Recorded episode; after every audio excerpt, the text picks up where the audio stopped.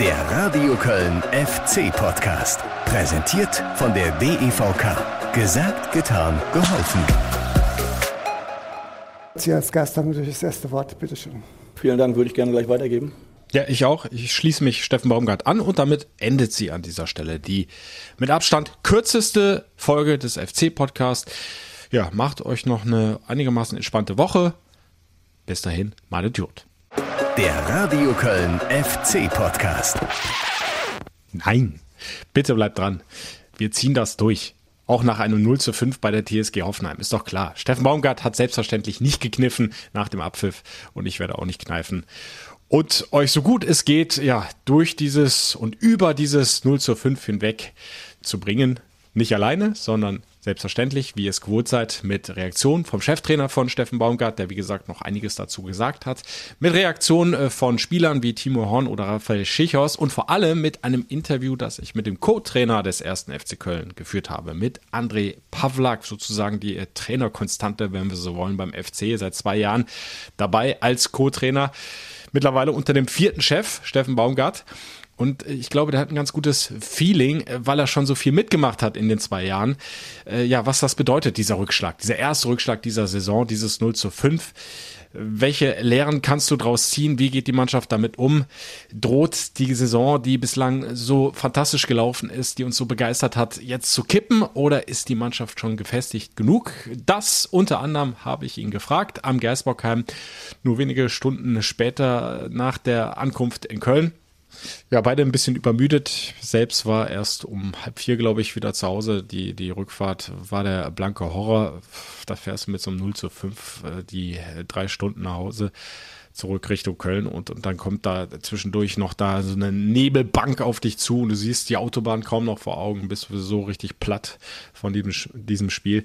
Aber irgendwie habe ich es nach Köln geschafft, André Pavlak im Mannschaftsbus ein bisschen entspannter nach Köln geschafft. Naja, und wir haben dann versucht und ich glaube, wir haben es auch ganz gut hinbekommen, uns nochmal geistig und möglichst anspruchsvoll diesem 0 zu 5 zu widmen. Die Antwort, das Interview, das alles hört ihr dann gleich. Aber es hat Tradition hier im FC-Podcast, dass wir nochmal reinsteigen in das vergangene Spiel, uns nochmal reinfühlen mit den äh, Höhepunkten. So kündige ich es normalerweise an äh, des Spiels, aber in diesem Falle können wir ja dann tatsächlich nur von Tiefpunkten sprechen. Da war eigentlich nichts dabei, was so groß aus FC-Sicht positiv heranziehen könntest. Ja, und deshalb äh, habe ich dann auch versucht, es möglichst kurz und schmerzlos für euch zusammenzufassen. Also hier die Tiefpunkte. TSG Hoffenheim gegen den ersten FC Köln von der 0 zu 5 Niederlage. Bitteschön. Der FC sucht dann noch seine Linie, seinen Weg nach vorne baut jetzt das Spiel auf über die linke Seite. Raphael Schichos legt da Kramaric einen auf und dann Horn mit der Wahnsinnsparade.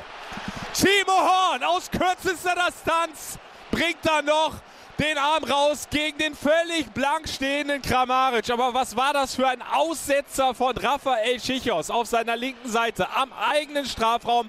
Spielt er halb hoch quer, genau in den Fuß von Kramaric. Weit und breit kein Kölner Mitspieler mehr.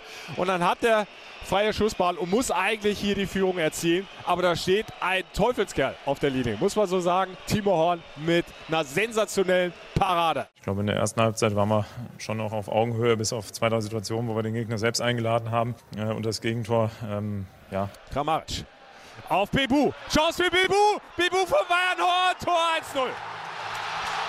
Ein tiefer Ball hebelt die gesamte Kölner Abwehr aus. Und zack steht's hier Völlig unnötigerweise 1 zu 0 für die TSG.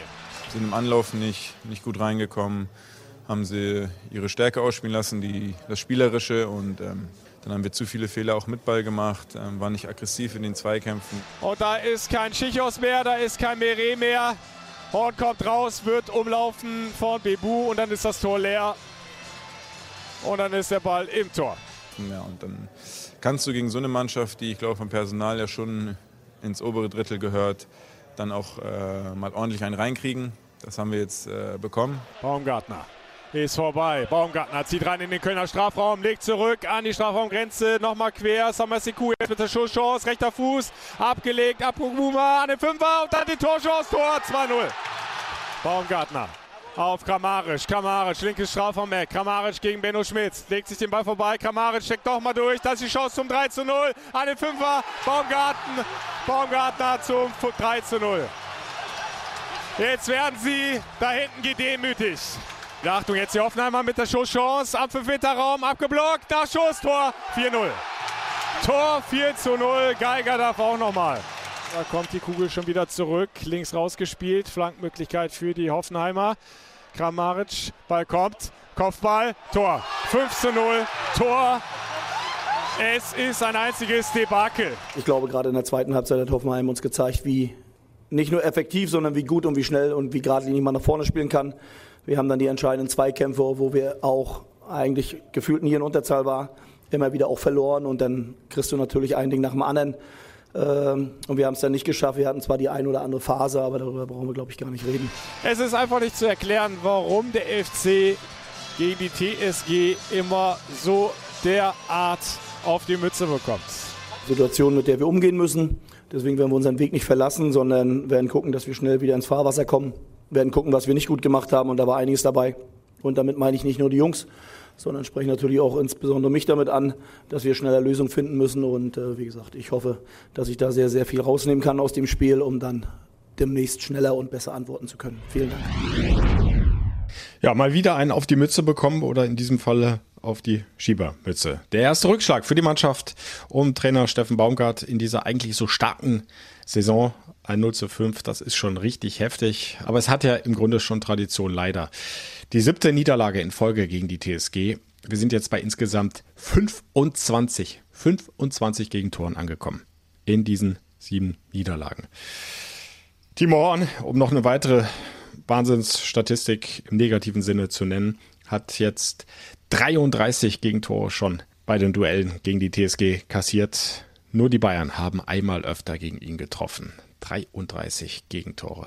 Kramaric hat diesmal nicht getroffen. Das äh, ja nicht wirklich eine positive Nachricht. Was er sonst so oft getan hat gegen den ersten FC Köln, aber hat zwei vorbereitet. Und das macht es dann ja auch nicht besser. Aber es ist passiert und äh, du musst jetzt irgendwie damit umgehen und deine Lehren draus ziehen. Und ja, es ehrt ihn ja zunächst mal Steffen Baumgart, dass er sich da gleich mit ins Boot nimmt, beziehungsweise sich und sein Trainerteam, dass er sagt, okay, da muss auch ich draus lernen, da müssen wir draus lernen. Wir haben als äh, Trainerteam da ganz sicher nicht alles richtig gemacht. Wir haben auch Fehler gemacht. Oh, da müssen wir jetzt gucken, was da falsch, was da schiefgelaufen ist. Eine Sache äh, schließt er aber definitiv aus äh, und das ist die Mentalität. Wir haben oft hier im FC Podcast drüber gesprochen, haben den FC für seine große Mentalität gelobt, die Basis war für viele Erfolge und Punkte. Und diesmal kannst du natürlich jetzt umgekehrt fragen, hat bei diesem 0 zu 5 bei der TSG die Mentalität gefehlt?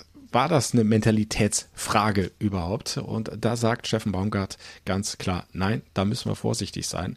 Bitte holt mir jetzt nicht gleich diese Mentalitätsfrage raus. Wir haben einen Weg vor uns äh, und äh, solche Situationen wie heute äh, tun allen weh. Ja, und wir werden jetzt auch nicht in so einen Satz bringen, lieber einmal 5-0 als 5 mal 1-0. Ja, sondern das ist einfach, heute wurde uns ganz klar aufgezeichnet, was wir, wenn wir gewisse Sachen nicht tun, äh, zu spät reagieren, Zweikämpfe nicht gewinnen, dann kannst du in der Bundesliga gerade gegen so eine gute Mannschaft nicht bestehen. Und das ist einfach das, was wir mit reinnehmen.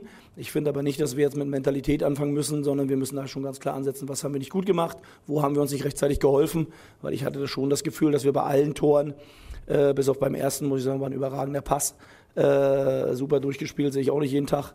Äh, aber in den anderen Situationen waren wir in Überzahl hinten und das haben wir nicht gut verteidigt, von außen nicht und auch im Strafraum nicht. Und da sind schon einige Ansätze da und die müssen wir uns trotzdem genau angucken.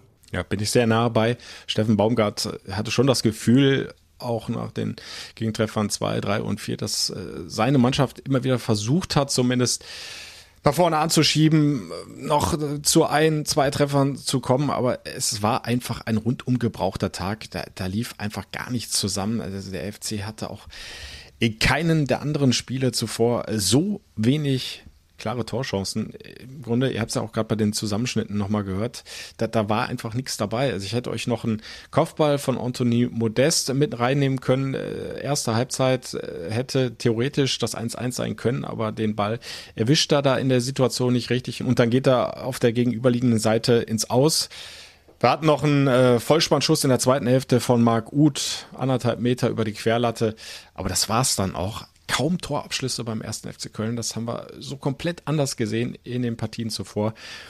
Und auch das zeigt, es hat nicht nur hinten nichts gepasst, sondern eben auch vorne, wie gesagt, ein rundum gebrauchter Tag. Ja, und soweit die Reaktion vom Cheftrainer. Aber habe ich euch angekündigt, ich habe mich einen Tag nach dieser 0 zu 5 Niederlage mit André Pavlak am Geisbockheim zusammengesetzt und es lohnt sich, das Ganze dann auch nochmal aus den Augen des Co-Trainers äh, zu betrachten und gerade aus denen von André Pavlak, äh, denn der Mann hat ja schon so einiges erlebt in seinen zwei Jahren als Co-Trainer, hat äh, viel mitgemacht mit dem ersten FC Köln und leider auch viel Schlechtes bzw. Schwieriges und da ist er, glaube ich, ein ganz guter Ansprechpartner, wenn es darum geht zu bewerten, wie geht die Mannschaft jetzt mit diesem Rückschlag um. Welche Lehren ziehst du draus und äh, wie stellst du die Truppe wieder auf für das anstehende Derby gegen Bayer Leverkusen? Das Interview mit André Pavlak gibt's gleich. Wir machen vorher noch einen kurzen Break. Wir kümmern uns nochmal ums Fanprojekt des ersten FC Köln, um Fans 1991. Werbung ja, Fets 1991 begleitet uns ja schon eine ganze Weile hier im FC-Podcast. Eines der größten Fanprojekte Deutschlands. Ihr wisst das, mit über 11.000 Mitgliedern. Eines, das sich aber nicht nur ja quasi rund um die Uhr um den FC und euch, die Fans, kümmert, sondern auch, und das ist ganz wichtig, um viele soziale Projekte. Um Menschen, denen es nicht so gut geht, die Hilfe brauchen und da sind wir auch beim Thema. Die gewaltige Hochwasserkatastrophe vor rund drei Monaten, die wirkt leider immer noch nach und Hilfe ist immer noch dringend notwendig. Und das betrifft dann eben auch viele Kinder. Die wollen wir nicht vergessen, ja, deren Leben sich natürlich auch extrem verändert hat und äh, die gerade nicht mehr so unbeschwert groß werden können. Und genau da setzt Fans 1991 an und hat am Wochenende eine Tour zum Kölner Zoo organisiert. Mit rund 30 Kindern aus Bornheim, aus Erftstadt und Kerpen. Mit allem drum und dran, äh, Fotorallye, Besuch bei Hennen Tennis, klar, Zooquiz und und und. Und es war ein toller, unvergesslicher Tag, habe ich mir erzählen lassen, für die Kids zwischen zwei und zwölf Jahren und äh, ja, eine willkommene Ablenkung vom Alltag in den Katastrophengebieten. Also Daumen hoch an der Stelle und apropos Hilfe für die Opfer der Flutwasserkatastrophe. Äh, wie wär's mit Trinken für den guten Zweck? in Maßen natürlich, ja. Schaut mal online im FC-Shop vorbei oder auch direkt vor Ort. Äh, da gibt's den Rebenretter Spätburgunder ganz feines Tröpfchen, leckerer Wein. Und der Erlös der einzelnen Flaschen, der geht zu großen Teilen an die Winzer im Ahrtal, damit die ihre Betriebe wieder aufbauen können. Also, auch das eine tolle Aktion von Fans 1991.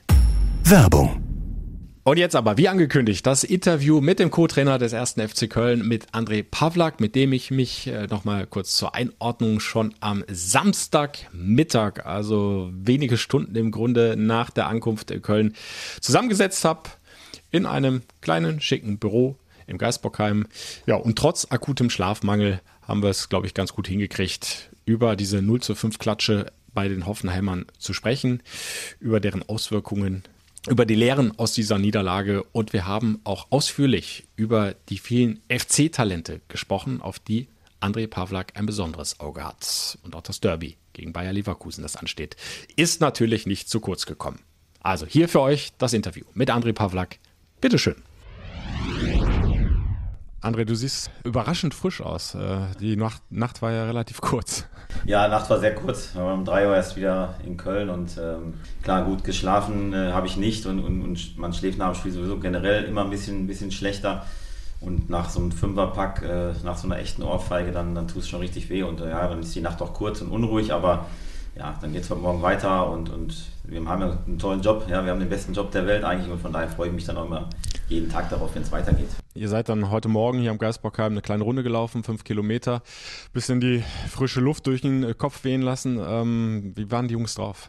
Ja, geknickt waren sie alle natürlich, ähm, weil ich glaube auch, auch wir ja schon andere Erwartungen an uns selber haben auch und natürlich, wenn du gegen gute Gegner spielst, du möchtest ja auch sehen, wie weit bist du, bist du dran, wie nah bist du dran wie gut kannst du mithalten, haben das ja schon gegen Leipzig und Bayern auch schon oder auch in Freiburg gezeigt, dass wir da durchaus in der Lage sind mitzuhalten und dann ist ein, so ein Fünferpack natürlich schon, schon bitter, weil auch die, die eigenen Erwartungen natürlich eine andere waren und wir auch gedacht haben, nach den letzten Jahren mit den schlechten Ergebnissen gegen Hoffenheim, äh, dass wir dieses Jahr in der Lage sind, da was mitzunehmen. Und wenn du dann vom Gegenteil überzeugt wirst, äh, negativ natürlich, dann, dann ist das schon bitter. Und deswegen ist heute war, war keiner gut drauf. Das ist auch klar, das ist auch völlig normal. Andersrum wäre es auch schon komisch gewesen.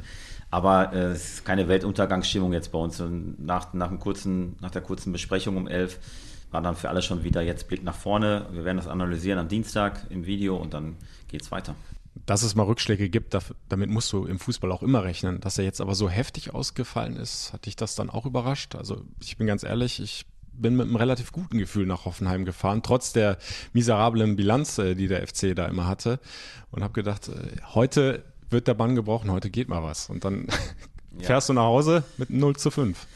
Ja, überrascht, weiß nicht. Wir haben immer ja mal damit gerechnet, dass sowas passieren kann, auch bei, bei einer Spielweise, die natürlich sehr offensiv ausgerichtet ist mit, mit hohem Pressing und so weiter, dass da mal eine Mannschaft, wenn du dann immer mal einen Schritt zu spät kommst, mit ihren Mitteln und, und technischen Möglichkeiten das dann auch mal ausspielen kann. Das haben wir gestern gesehen, dass es genauso passieren kann. Ähm, deswegen, klar, ein bisschen überrascht ist man vielleicht schon am Ende, aber ähm, so ganz unerwartet kommt das auch mal nicht, dass es mal weil sowas passieren kann. Was habt ihr jetzt in der ersten Analyse ausgemacht? Warum habt ihr im Grunde nie so richtig Zugriff wie in den anderen Spielen äh, auf den Gegner bekommen. Warum wart ihr immer diesen Schritt zu spät? Da muss man klar sagen vorweg, dass es an der Intensität und an der Laufleistung nicht gelegen hat. Also mhm. die Werte, die wir haben, die, die sind eigentlich ähnlich wie aus den letzten Spielen auch. Deswegen ist es fast schon äh, komisch, dass wir da nie Zugriff hatten. Aber klar, wir haben, wir haben äh, viel zu viel nach hinten eigentlich uns abgesetzt wieder, statt mutig nach vorne zu verteidigen. Wenn man sagt, vielleicht insgesamt hat uns der Mut gefehlt auf, auf, in vielen Situationen so gerade auch im Verteidigen, dass wir eher so den Schritt zurückgegangen sind, statt den Schritt nach vorne zu gehen, äh, vielleicht auch mal ins Risiko zu gehen in so einem Zweikampf, sondern so ein bisschen wie das Kaninchen vor der Schlange dann gewartet, dass Hoffenheim auf uns zukommt. Tor 1, Tor 2 waren so, so Beispiele natürlich dafür, wo wir die, die Gegner so freilassen, dass sie in Ruhe aufdrehen können und wir keinen Druck kriegen mit dem Pass. Und das ist eigentlich der Unterschied zu den letzten Spielen. Und wir waren dann gefühlt immer einen Schritt zu spät, weil wir halt zu sehr abgewartet haben. Auch wenn wir im Zweikampf waren, haben wir eigentlich davor angehalten, haben gewartet, was der Gegner macht, statt durchzulaufen und den Ball zu attackieren. Und das war der, sicherlich der, der große Unterschied zu den letzten Wochen. Und deswegen hat man von außen das Gefühl gehabt, wir laufen nur hinterher. Aber die, die, Statistiken sagen etwas anderes. Welche Rolle haben die Ausfälle äh, von wichtigen Führungsspielern äh, wie Jonas Hector, wie Elias Kiri gespielt? Auch äh, Dejan Lubicic musste ja krankheitsbedingt passen. Steffen Baumgart hat nach dem Abflug direkt gesagt, also das lasse ich jetzt als Ausrede nicht gelten, aber trotzdem sind es ja wichtige Spieler, die zuletzt ähm, starke Leistungen gezeigt haben und die jetzt ja, eben gefehlt haben. Keine Frage. Ich meine, wenn man dann denkt, was uns da an, an, äh, an Laufleistung erstmal dann äh, flöten geht mit diesen drei Spielern, die alle in der Lage sind, 12 bis 13 Kilometer zu laufen, das fehlt uns natürlich dann irgendwo. Aber ich gebe das Chef natürlich vollkommen recht, weil äh, alle anderen haben immer den Anspruch auch angemeldet, dass sie spielen wollen, dass sie spielen können. Bisher haben auch alles immer gezeigt. Jeder, der reinkam, hat sofort funktioniert. Und ich fand auch, gestern haben die Jungs, die reinkamen, das nicht schlecht gemacht. Das war halt so ein Spiel, wo dann jeder Flipperball auch beim Gegner gelandet ist und, und irgendwie war es dann auch ein bisschen unglücklich am Ende des Tages. Klar sind das Spieler, die fehlen. Die haben Qualität, keine Frage, aber wir denken schon, dass wir das eigentlich mit den Leuten auffangen können. Was mir imponiert hat, äh, dass äh, Steffen Baumgart sich selbst beziehungsweise das gesamte Trainerteam dann auch direkt mit ins Boot genommen hat und gesagt, äh, auch wir hätten schneller Lösungen finden müssen. Auch wir haben nicht alles richtig gemacht. Da, da müssen wir gucken, wo haben wir Fehler gemacht. Ähm, ist das typisch Steffen Baumgart? Ja, typisch Steffen Baumgart, aber typisch eigentlich auch Bundesliga-Trainer. Also das, das war bei den, bei den Vorgängern, wo ich, die ich jetzt schon erlebt habe, eigentlich auch genauso. Man, man macht sich immer Gedanken und das sollte man auch, wenn man sich da nicht hinterfragt, sondern sagt, die, ja, die Mannschaft ist halt halt schuld, ja, da haben wir hier jetzt fünf Stück gekriegt und wir nehmen uns da raus. Das wäre das wäre ja Wahnsinn. Und das machen wir auch gar nicht, sondern wir überlegen uns vorher immer, wie wir reagieren können auf, auf mögliche Szenarien. Vielleicht hat uns dann noch die, die Dreier- oder fünf, respektive Fünferkette von Hoffenheim ein bisschen, ein bisschen überrascht auch. Und bis wir das dann alles so vermittelt haben an die Jungs, und das, dafür war eigentlich die Halbzeit dann auch nochmal wichtig, dass wir das äh, denen dann vermitteln wollten, wie man gegen die spielt. Ähm, das dauert dann natürlich eine Weile, gerade mit Zuschauern im Stadion erreichst du auch nicht mehr jeden so schnell und immer Zettelchen reingeben ist auch nicht möglich. Ähm, ja, da haben wir ein bisschen, ein bisschen gebraucht. Wir fanden aber trotzdem, dass wir das eigentlich ganz, ganz gut dann im Griff hatten, wie, wie du schon gesagt hast, eher so, so ein Spiel, was Richtung 0-0 geht in der Halbzeit. Und dann reagierst du und dann kommst du halt raus, kriegst zwei Stück in zwei Minuten. Ja, da ist der ganze Fahrplan natürlich schon irgendwie über den Haufen geworfen und das, was wir uns dann vorgenommen haben stark fand ich die Reaktion äh, der FC-Fans im Stadion. 3000 äh, waren mitgereist und ich glaube, es gab nicht einen Pfiff gegen die Mannschaft, ähm, trotz aller Enttäuschung natürlich. Und äh, die Mannschaft ist dann auch äh, zum Gästeblock hin, äh, hat sich für die Unterstützung bedankt und ist auch mit äh, vielem aufmunternden Applaus verabschiedet worden. Zeigt auch das, dass grundsätzlich der FC ja im Moment auf einem guten Weg ist und dass die Fans auch honorieren, dass die Mannschaft der vorher an den vielen Spieltagen ähm, wirklich gute Leistung gebracht hat. Ja, zunächst muss man mal sagen, dass die, die Unterstützung herausragend war. Also das haben wir schon alles vernommen, auch vorm Spiel. Sind dann auch in der Kabine gewesen, noch vorm Spiel, haben gesagt, dass, dass, äh, dass wir es in einem Heimspiel machen wollen, dieses Spiel, weil, weil halt auch so viele da waren. Die haben uns überragend unterstützt, über 90 Minuten. Daran hat es mal definitiv nicht gelegen. Mhm. Und trotzdem sage ich auch in dem Spiel, ich glaube, dass die, die Fans auch gesehen haben, dass wir trotzdem immer wieder versucht haben, nach vorne zu spielen. Also wir haben dann nicht jetzt nach dem 3-0 uns hinten reingestellt und gesagt, jetzt wollen wir kein Gegentor mehr kassieren, sondern wir haben halt nach vorne gespielt und haben versucht, den Anschluss zu machen. Das kann dann nochmal bestraft werden, ist bestraft worden.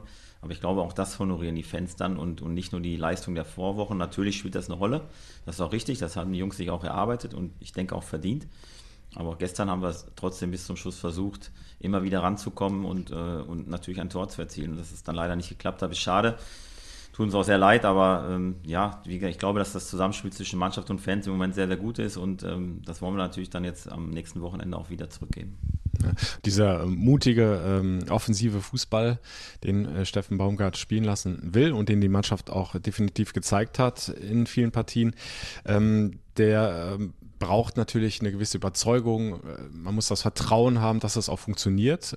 Das hat äh, Steffen Baumgart auch immer wieder gesagt und die Mannschaft hat das auch überraschend schnell, zumindest aus meiner Sicht, genauso eingebracht. Ähm, aus deiner Sicht jetzt äh, nach so einem 0 zu 5, äh, wie gefestigt ist die Mannschaft tatsächlich schon? Oder muss man so ein bisschen befürchten, dass dieses aufgebaute Vertrauen, diese Überzeugung jetzt so ein bisschen wegbricht?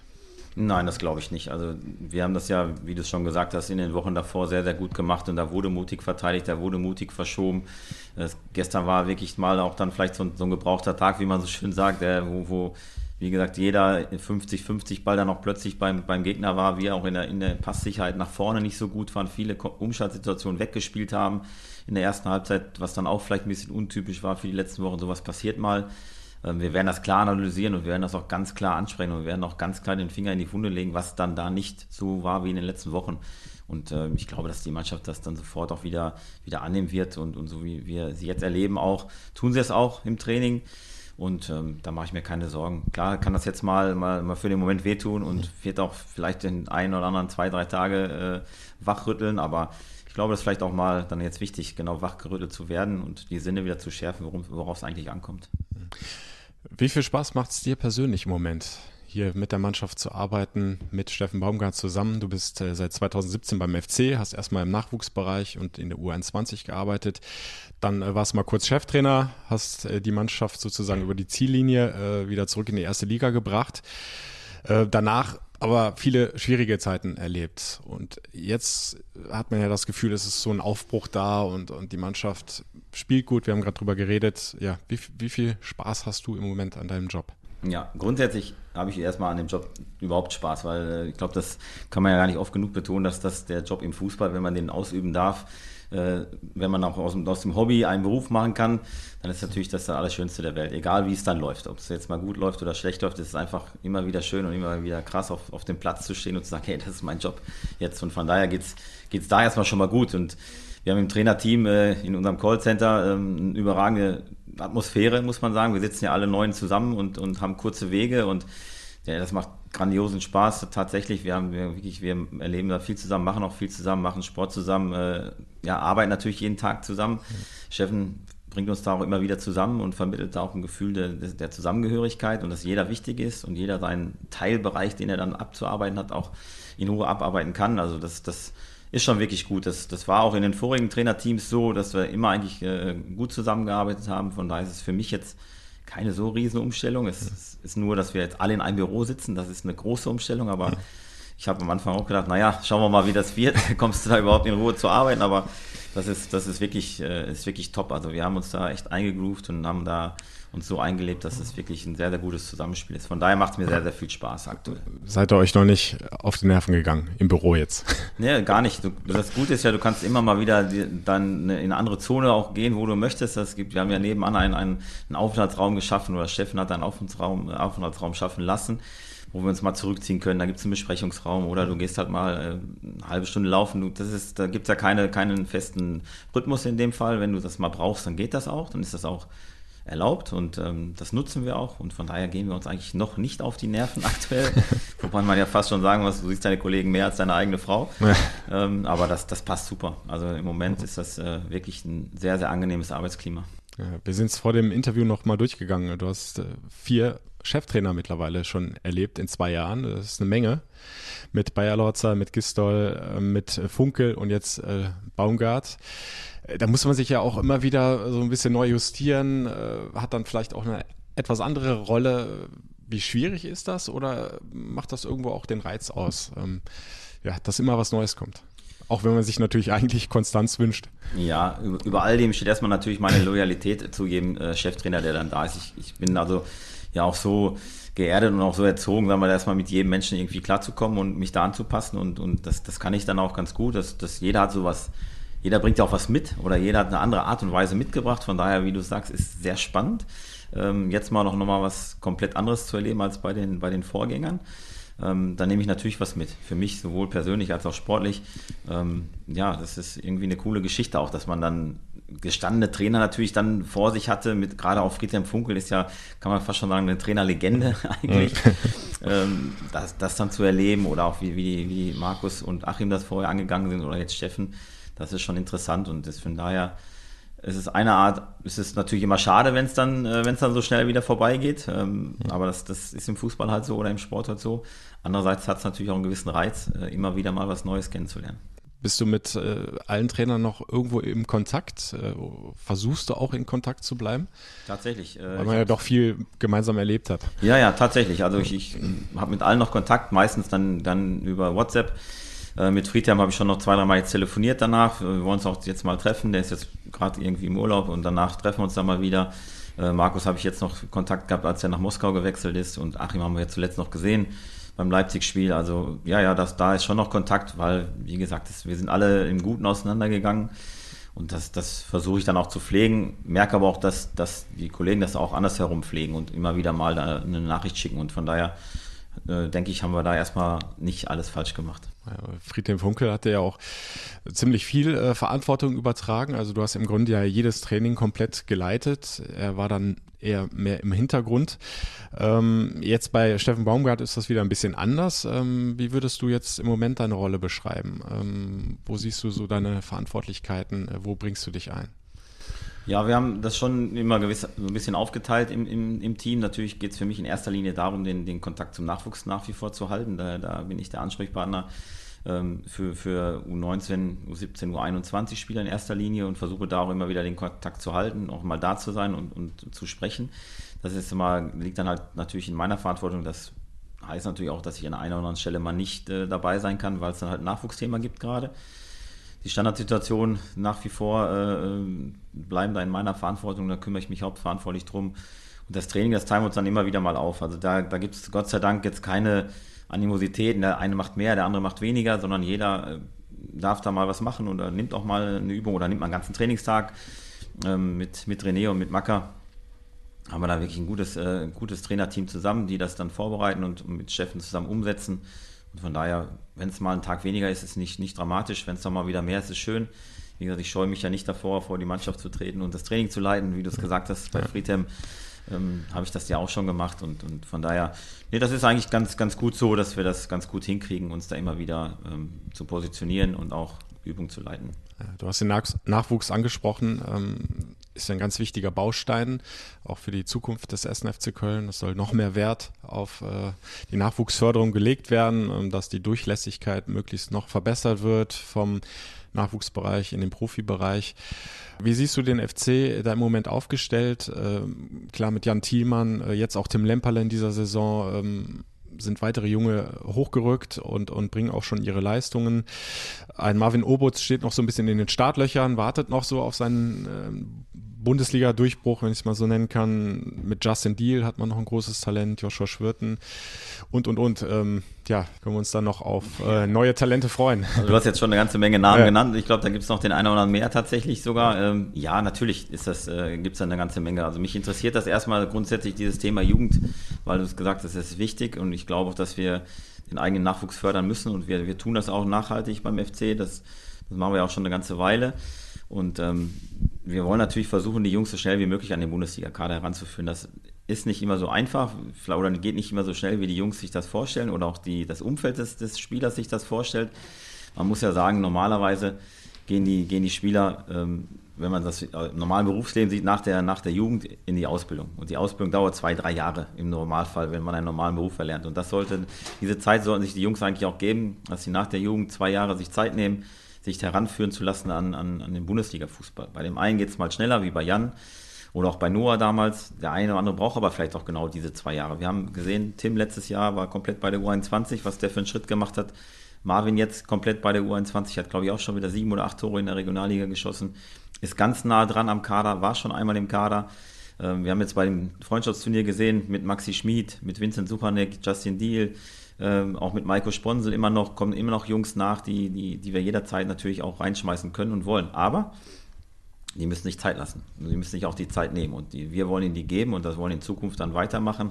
Und wir haben jetzt bis runter zum U17-Bereich haben wir alles im Blick, was da jetzt so gerade ähm, für uns dann ja mit einer Perspektive da ist. Und äh, von daher haben wir für die nächsten vier Jahre eigentlich schon mal einen Plan, wie das dann noch weitergehen soll mit denen, die jetzt gerade bei der U17 starten. Und ja, wie du sagst, der Verein möchte das ausbauen und ähm, den Weg, da gehe ich gerne mit, weil das ganz, ganz wichtig ist und mich das auch unheimlich interessiert und auch sehr viel Spaß macht. Wie sieht dein Job da konkret aus? Also gibt es regelmäßige Treffen mit den Nachwuchstrainern? Setzt man sich in der Runde zusammen und geht die einzelnen Spieler durch? Wie haben die sich entwickelt? Äh, wo muss man vielleicht noch ansetzen? Ähm, ja, beschreib ja, genau. mal. So kannst du dir das vorstellen. Also, Treffen war ja zuletzt immer schwierig. Hm. Äh, dank Corona oder wegen Corona haben wir es nicht so viel hinbekommen können, haben dann viel über Zoom-Meeting gemacht oder über Telefon. Telefon machen wir heute auch noch. Ähm, aber wir versuchen das im Trainerteam komplett dann immer wieder die Spiele erstmal zu besuchen, dass wir, dass wir alle Spiele irgendwie sehen, ab der U17 aufwärts, wenn sie hier zu Hause sind, vor allem ähm, wenn es passt, auch auswärts, sodass wir immer wieder äh, ja, jede, jede Mannschaft ein bis zweimal im Monat auch gesehen haben um die Entwicklung zu verfolgen. Laden natürlich immer wieder mal Leute zum Training ein, mhm. ähm, vorwiegend in den Länderspielpausen, aber haben wir das jetzt, ähm, gehen das jetzt an, dass wir das auch öfter in der, im Laufe der Saison machen, dass immer mal wieder ein, zwei Spieler dazukommen, um einfach einen Überblick zu kriegen und mal genauer hinzuschauen. Und wenn es die Zeit erlaubt, dann, dann würden wir auch gern zum Training gehen bei der Jugend. Das hat bisher noch nicht so funktioniert. Aber ähm, das ist auch so, so, ein Punkt. Also, dass wir immer auf dem Laufenden sind und immer sehen, wie ist gerade der Stand. Dazu kommen dann natürlich so, so Kaderplanungssitzungen, die finden einmal im Monat statt wo wir dann über die Jungs reden und natürlich perspektivisch gedacht, was ist dann in den nächsten zwei, drei, vier Jahren, wenn sie aus der Jugend rauskommen, welche Perspektive geben wir denen und wie gesagt, ich finde den Weg über die U21 äh, zum Männerfußball herangeführt zu werden genau der richtige. Das sieht man aktuell, glaube ich, auch bei unserer U21 oder auch in den letzten Jahren, wie die Mannschaft sich da entwickelt hat, ähm, dass wir auch einen Plan mit den Jungs haben und dass auch immer mehr Jungs hier bleiben nach der U19 mhm. und diesen Weg mitgehen wollen. Und da ist jetzt Josh Schwirten Tim Lemperle, Marvin Obut sind da super Beispiele, mhm. die sehr nah dran sind. Und so soll der Weg auch weitergehen. Im Fußball geht es manchmal schnell nach oben, auch für die Jungen, aber äh, manchmal eben auch ein, zwei Schritte zurück. Äh, du hast Noah Katterbach äh, gerade schon mal kurz anklingen lassen. 2019 so ein bisschen der aufgehende Stern über dem Geisbockheim, äh, inzwischen 39 Bundesligaspiele gemacht, war lange Zeit fester Bestandteil des Kaders. Jetzt in dieser Saison hat er äh, den Schritt zurück machen müssen in die, in die U21. Ähm, ja, ist das so ein klassisches Beispiel, dass das ein sehr sensibler Bereich auch ist mit den jungen Spielern und äh, dass man sich nicht darauf verlassen kann, dass die einfach mal ja, jahrelang durchperformen und immer ihre Leistung bringen können. Ja, absolut. Also da gibt es natürlich Wellenbewegung bei, bei den jungen Spielern und ich denke, dass äh, Noah wurde lange Zeit sehr, sehr, sehr gehypt in Köln, natürlich dann mit Fritz-Walter-Medaille und und und. Also mhm. ich glaube, dass das gar nicht immer gut ist für, für die jungen Spieler, wenn man da zu früh schon zu hoch dekoriert ist, auch äh, wenn es dann, dann darum geht, Verträge zu unterschreiben, dass das natürlich schnell sich etwas einstellt, was dann einen so ein bisschen den Blick auf die Realität verstellt. Und äh, natürlich war, war das ja auch, wenn man Jonas Hector natürlich auf die auf eine Sechserposition stellt und von links wegnimmt, dann, dann war diese Position natürlich auch wirklich frei. Mhm. Und das, das hat Noah super gemacht. Und ähm, da muss man sagen, da, da musst du halt dranbleiben. Da musst du, da musst du nicht sagen, es reicht jetzt, was ich erreicht habe, sondern musst eigentlich als junger Spieler dann noch mehr tun, noch mehr, noch mehr arbeiten, vielleicht noch mehr draußen individuell arbeiten, weil es gibt immer noch Schwächen, die, die das dann zu bearbeiten gibt. Und wenn du damit so ein Stück weit aufhörst, dann, dann kann es sein, dass du, dass es dich mal erwischt wieder. Und klar, jetzt durch die Umstellung auch wieder mit Jonas nach links, wir reden da über, über einen ehemaligen Nationalspieler natürlich, mhm. da musst du erstmal ran vorbeikommen. Und nichtsdestotrotz ist Noah 20 Jahre alt. Und wir halten jetzt den Weg für ihn, dass er in Spielpraxis bleibt, dann auch für, für sehr, sehr wichtig. Und ich glaube, das hat man dann gestern auch gesehen, als er reinkam, ähm, dass er aus der Spielpraxis kommt, dass er dann nicht körperlich hinterherhängt. Und das ist jetzt erstmal genau sein Weg. Er muss das als Chance sehen und nicht als Herabstufung. Wie ist denn dein Eindruck? Wie, wie hat er das aufgenommen? Wie geht er damit um? Steffen Baumgart hat jetzt vor ein paar Tagen gesagt, ähm, er sieht da schon ähm, eine klare Aufwärtstendenz, äh, auch was das Körperliche anbetrifft. Ja, absolut. Also er hat, er hat gearbeitet, er hat mhm. auch nachgearbeitet, für sich gearbeitet und man merkt das schon, dass er, dass er da deutlich, deutlich näher rangerückt ist. Sonst hätten wir jetzt auch gestern nicht, nicht nachnominiert, dann hätten wir auch äh, jetzt das anders machen, anders lösen können oder sagen, wir bleiben mit 17. Oder wir sind ja davon überzeugt, dass Noah den Weg zurück in den Kader schafft und auch wieder, wieder äh, ganz nah an die Startelf ranrücken kann. Aber er muss es genauso jetzt machen und weitermachen, wie er es im Moment auch vorlebt, dass er, dass er gut trainiert auch, dass er die, die, die Spielpraxis in der U21 komplett annimmt, wie gesagt, als Chance, um, um fit zu bleiben auch. Und dann ist das, geht das wahrscheinlich äh, auch relativ schnell wieder zurück. Also Talent ist da, klar, der Wille ist jetzt auch wieder da. Wie gesagt, vielleicht hat man es mal ein Stück weit aus den Augen verloren zwischendurch. Und ähm, jetzt geht es eigentlich äh, seit Wochen wieder aufwärts. Ja, wünschen wir ihm, glaube ich, alle, dass er da den äh, Sprung wieder zurückschafft. Der Worst Case ist, äh, dass ein großes Talent äh, den Verein verlässt und man ihn nicht halten kann. Und äh, damit machen wir jetzt den Schwenk aufs kommende Bundesligaspiel gegen Bayer Leverkusen. Florian Würz äh, wir brauchen, glaube ich, gar nicht mehr drüber reden, äh, was äh, damals falsch gelaufen ist. Es ist auch nicht mehr zu ändern. Ähm, trotzdem vielleicht an dich persönlich nochmal die Frage, wenn du jetzt siehst, wie der Junge wirklich glänzt in der Bundesliga, hat jetzt Lukas Podolski, glaube ich, als jüngster Spieler mit zehn Bundesligatoren abgelöst, wie der auch sogar in der Nationalmannschaft mittlerweile schon seine Leistung bringt. Ähm, wie viel äh, weinendes Auge, wie viel lachendes Auge ist dabei, wenn man so einen jungen Kerl sieht, der eigentlich besser noch beim ersten FC Köln spielen sollte.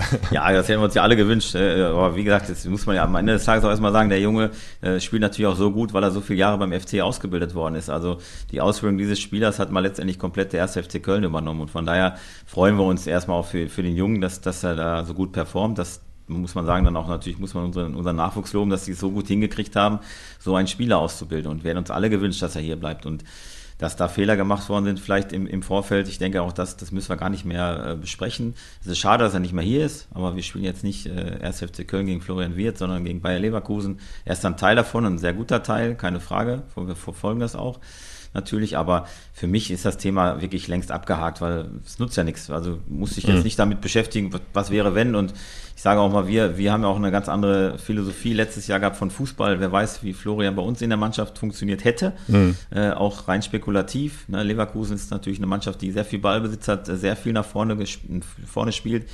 Und letztes Jahr haben wir, wie gesagt, viel gegen den Ball gearbeitet, ne? tief gestanden, das weißt du auch.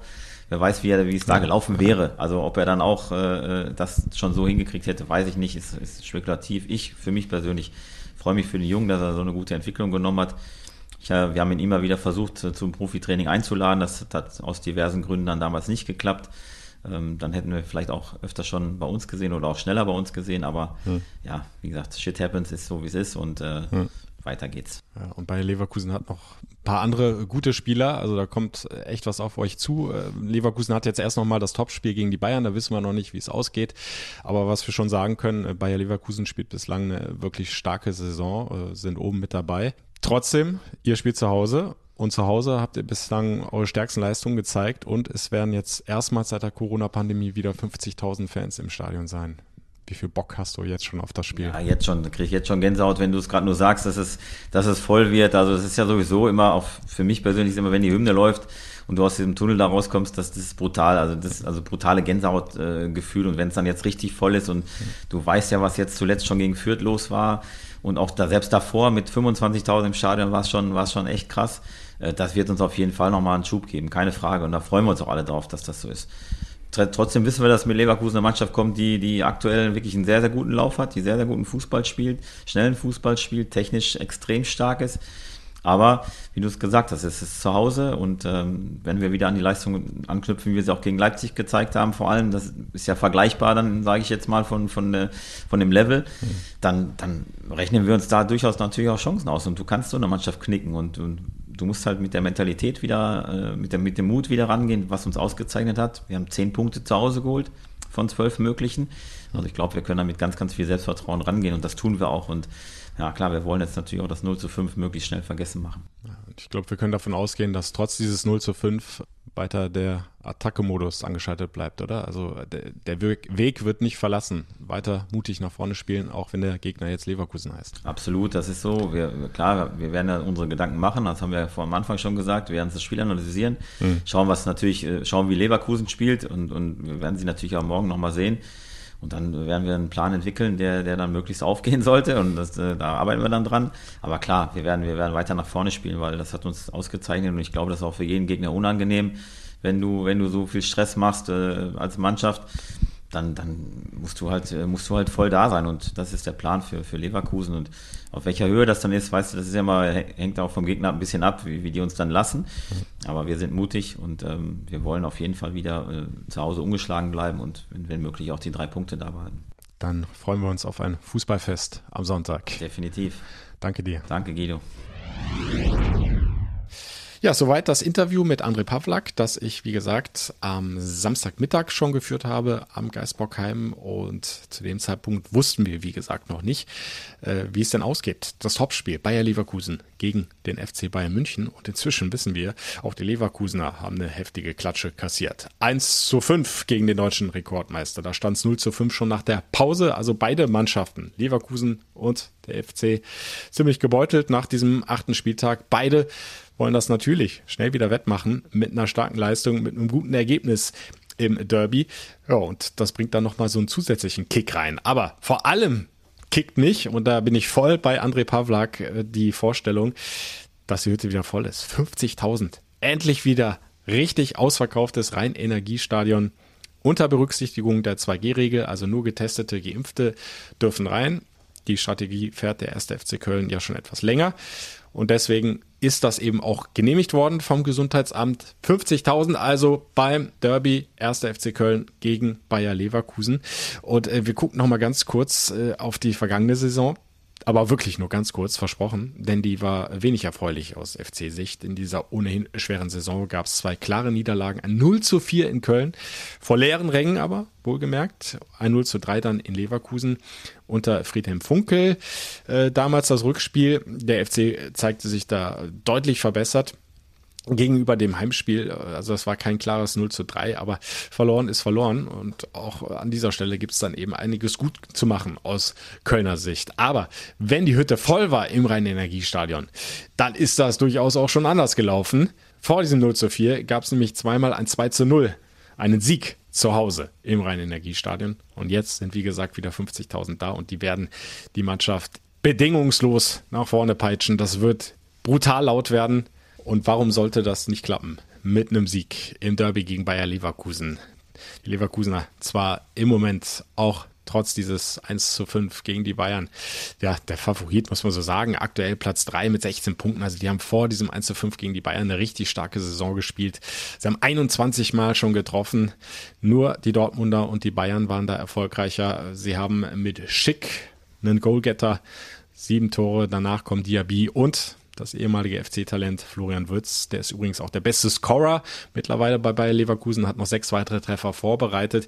Also viel, viel Qualität, vor allem in der Offensive bei Bayer Leverkusen.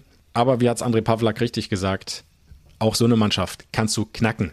Ähnlich wie es der FC ja fast mit den Leipzigern geschafft hat.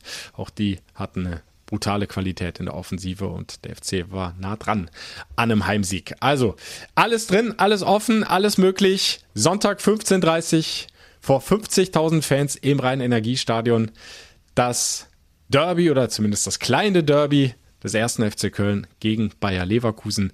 Ihr könnt live dabei sein. Würde mich freuen, wenn ihr reinschaltet ins FC-Radio. Entweder über die FC-App oder über fc-radio.de. Das ist die richtige Internetadresse. In Ausschnitten seid ihr bestens aufgehoben im Programm vom Radio Köln. Und äh, wenn ihr wollt, könnt ihr euch noch gerne etwas intensiver informieren. Kurz vor dem Spiel über den FC Newsletter des Express. Klickt euch einfach mal rein über express.de, findet ihr einen Shortlink und dann seid ihr ganz schnell beim FC Newsletter. Die Kollegen tragen dann nochmal aktuelle Infos zum Spiel des ersten FC Köln gegen Bayer Leverkusen für euch zusammen.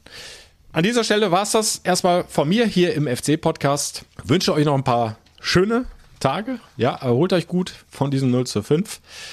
Es hat wehgetan. Aber seid versichert, das Geisbockheim steht noch und die Mannschaft wird alles dafür tun, zusammen mit dem Trainer Steffen Baumgart am Sonntag ein ganz anderes Gedicht zu zeigen und uns alle wieder glücklich zu machen. Ja, und dann können wir in der folgenden Woche hoffentlich einen Derby-Sieg bejubeln hier im FC-Podcast. Auch da würde ich mich freuen, wenn ihr wieder mit dabei seid. Bis dahin, Madet Jod. Der Radio Köln FC Podcast. Präsentiert von der DEVK. Gesagt, getan, geholfen.